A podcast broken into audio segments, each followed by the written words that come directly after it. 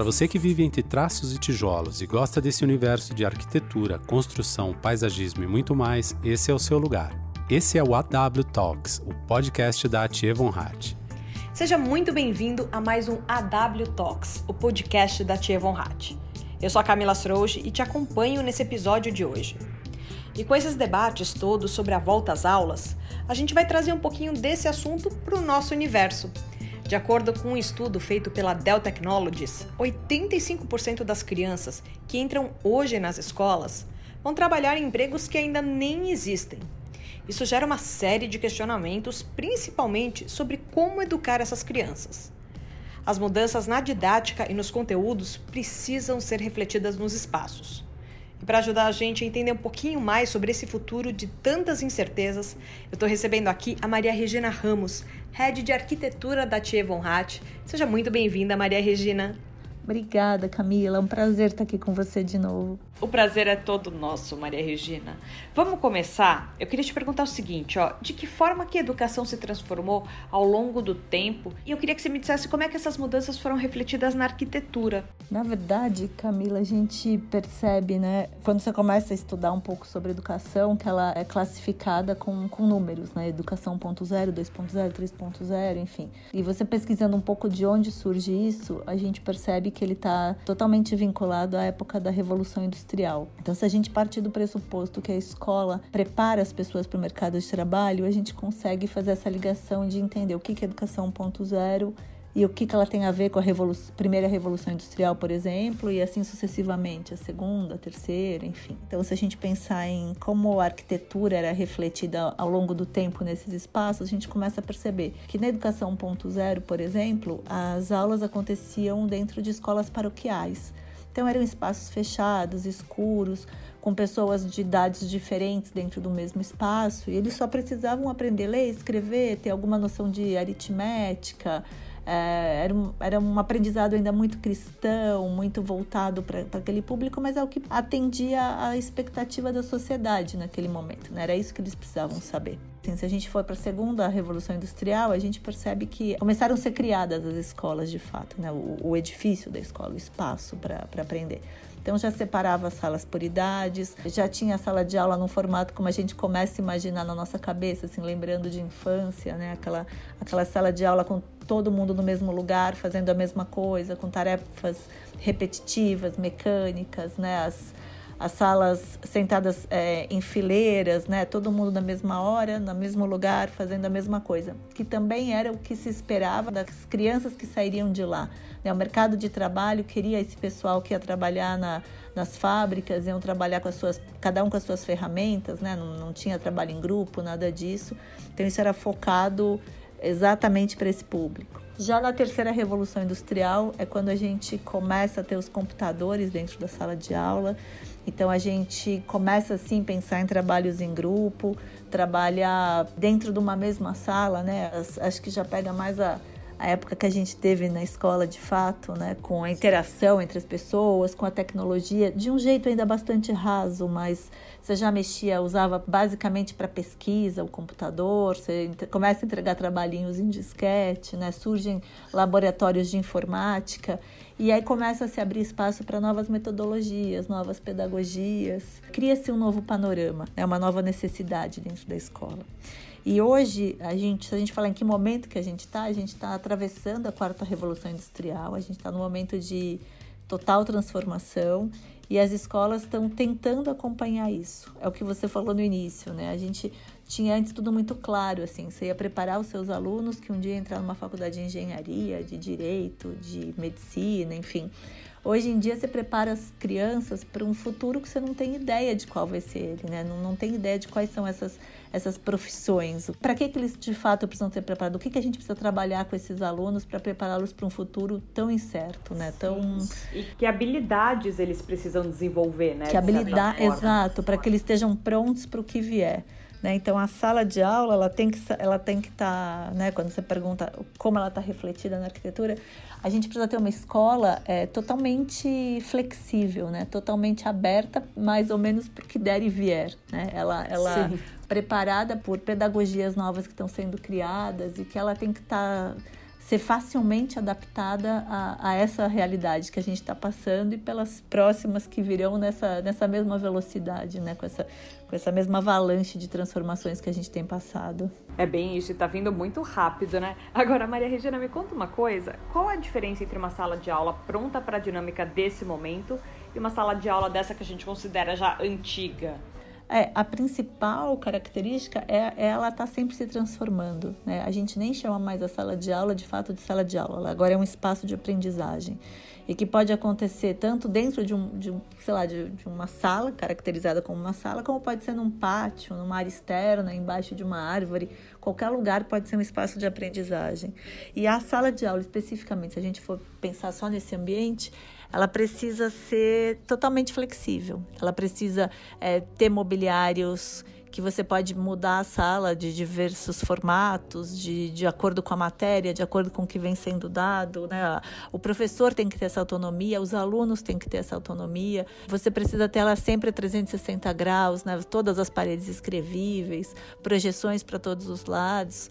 É, é importante que você ofereça para o professor essa diversidade de, de composições e para os alunos, e que esses alunos participem desse momento também. Isso, isso ajuda eles a reter esse conhecimento. A hora que eles mexem a classe, fica aquela lembrança, né? Ah, o dia que nós sentamos em círculo, o dia que nós assistimos a aula no pátio, o dia... aquilo ajuda também ele reter conhecimento. Com certeza. Aliás, eu lembro que antigamente, se você queria fazer uma roda na sala de aula, era muito mais complicado, né? Era uma logística muito grande. Hoje em dia é mais simples de certa forma, né? O mobiliário permite isso. Sim, sim, a gente tem uma variedade enorme hoje de mobiliários é, com rodízio, ou mobiliários mais leves, né, que você consegue trabalhar. Até quando são carteiras, né, a cadeira ela tem a, a prancheta maior que dá para encaixar em quatro, cinco, é, até a, a, forma do mobiliário de fato, né, ele não é mais aquela coisa de madeira engessada que nós tínhamos que uma travava na outra e se a criança é alta, baixa, do jeito que ela for, ela tinha que encaixar ali. Hoje em dia não, você tem essa, essa flexibilidade, esse respeito até, né? As diferenças é, de alturas, de idades, enfim, você, você tem esse ajuste também entre as crianças.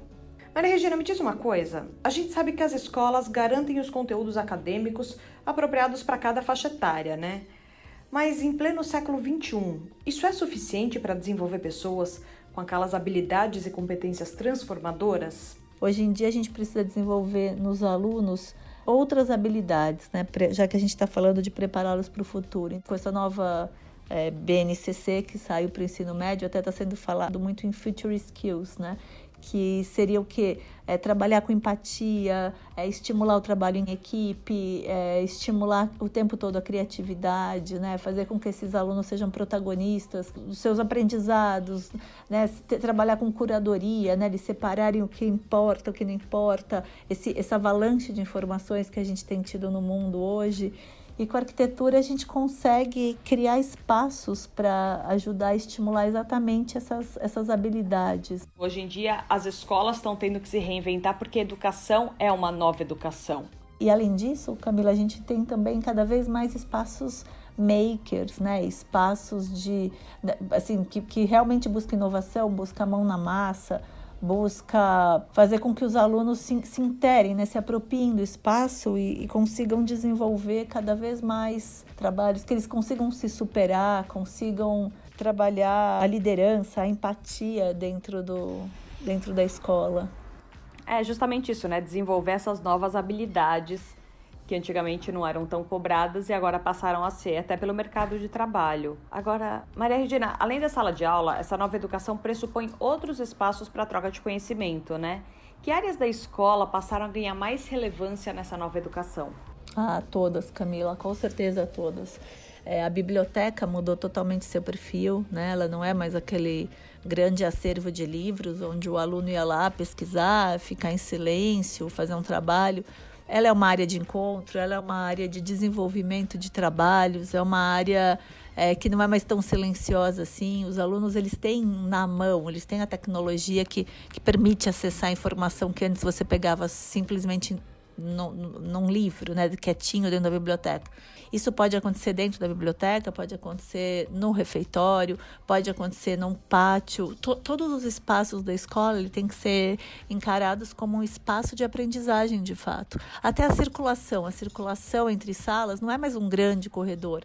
Ela é uma área de encontro, é uma área de troca de experiências, é uma área que um aluno menor vai encontrar com o maior e, e vai vai aprender a se sociabilizar. As áreas esportivas, elas também é, vão mudando as características, elas também podem ser usadas não só para a área da educação física, como a gente sempre pensa, mas para áreas de eventos, áreas de encontro.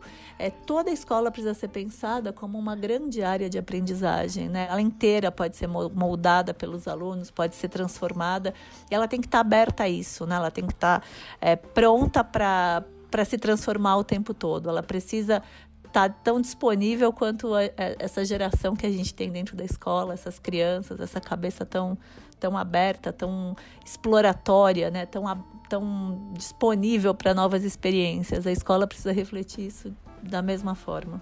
E eu acho que isso é muito interessante, porque pensando assim no, na população como um todo, hoje em dia a gente sabe que, por exemplo, o lugar de trabalho não existe só mais um espaço. Pode se trabalhar Sim. em qualquer lugar. Então, por que não se pode estudar em qualquer lugar? Por que não se pode aprender em qualquer lugar?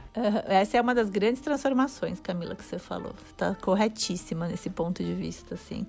Tanto o escritório, né, principalmente hoje em dia, com os espaços compartilhados, né, você não ser mais dono da sua mesa, você não tem uma mesa, mas você tem um escritório inteiro à sua disposição. E isso está sendo levado exatamente dessa forma para a escola. Você não precisa ser ter a sua sala de aula, a sua mesa. Toda a escola ela, ela é a sua escola, né? Ela pode estar te ensinando o tempo todo em qualquer espaço que você tiver dentro da escola. Exatamente. E Maria Regina, só para a gente concluir, de que forma que a arquitetura consegue auxiliar nessa missão de oferecer uma melhor educação? Ah, exatamente criando essas possibilidades, criando esses espaços é, diferentes, né? Esses espaços que não tem uma fórmula pronta, né? A gente precisa sempre é, nos aproximarmos da escola. Sempre que começa uma escola nova, a gente tem que se apropriar da cultura, da linha de pensamento. A gente precisa se participar um pouquinho do mundo daquela escola para conseguir refletir na nossa arquitetura o que ela quer transmitir para os seus alunos.